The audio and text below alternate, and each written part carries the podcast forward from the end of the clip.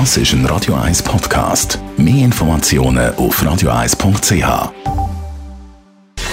Gesundheit und Wissenschaft auf Radio 1. Unterstützt vom Kopfwehzentrum Irlande Zürich. www.kopfwww.ch bei mir der Chefarzt und Neurolog, der Dr.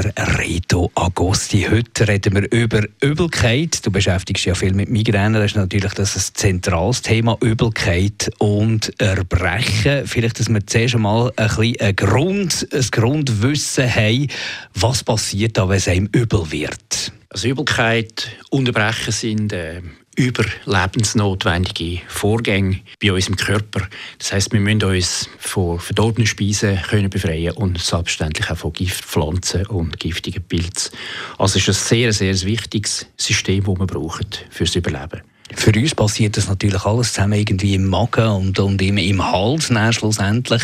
Aber es hat auch etwas mit dem Hirn zu tun. Was sagst du als Neurolog dazu? Es gibt ein sogenanntes Brechzentrum im Hirn. Es ist die Area postrema und die liegt tief unten im, im Hirnstamm. Und den alten Pathologen ist das schon vor langem aufgefallen, wenn nämlich jemand an einer Geldsucht gestorben ist, dann ist äh, das weiss formalin fixierte Hirn an einer gewissen Stelle grün gewesen, weil dort äh, die Aria postrema eben keine Blut-Hirnschranke hat und dann der Gallenfarbstoff austreten tut. Und darum ist eigentlich das schon lange aufgefallen. Äh, für einen Laien ausdrücken kann man sagen, wenn etwas in den Magen kommt, das nicht in den Magen gehört, dann gibt es ein Signal als Hirn und dort wird dann das schlecht sein und der Brechereiz ausgelöst. Das ist richtig. Der Magen muss offensichtlich Sensoren haben für das er muss ja irgendwie merken, jetzt stimmt etwas nicht da unten. Das ist also eine chemische äh, Reaktion, oder, äh, wo da im Magen-Darm-Trakt passiert. Und dann wird mit dem Hirn zusammen über die Aria postrema Übelkeit und Erbrechen ausgelöst. Wie sieht es bei den Behandlungen aus? Da hat man ja wahrscheinlich äh, auch ein bisschen Fortschritte gemacht in diesem Bereich. Also sehr, sehr lange ist das Gebiet stehen geblieben auf den alten Überträgerstoff. Oder? Wenn so ein überlebenswichtiges System existiert, dann, dann hat, ist das an verschiedene Überträgerstoffe gebunden. Bekannte wie Histamin, Serotonin und Dopamin.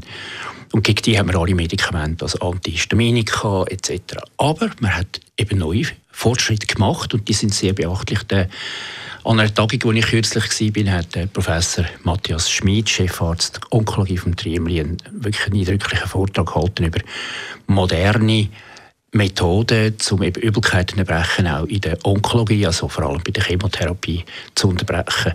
Und das ist sehr, sehr wichtig, weil die Leute müssen dann nicht mehr Angst haben vor dem Erbrechen, wenn sie in die Chemotherapie gehen. Danke vielmals für die interessanten Informationen, Reto Agosti. Und wenn wir auf den Super-G der Frauen schauen, in Kvitfjell in Norwegen.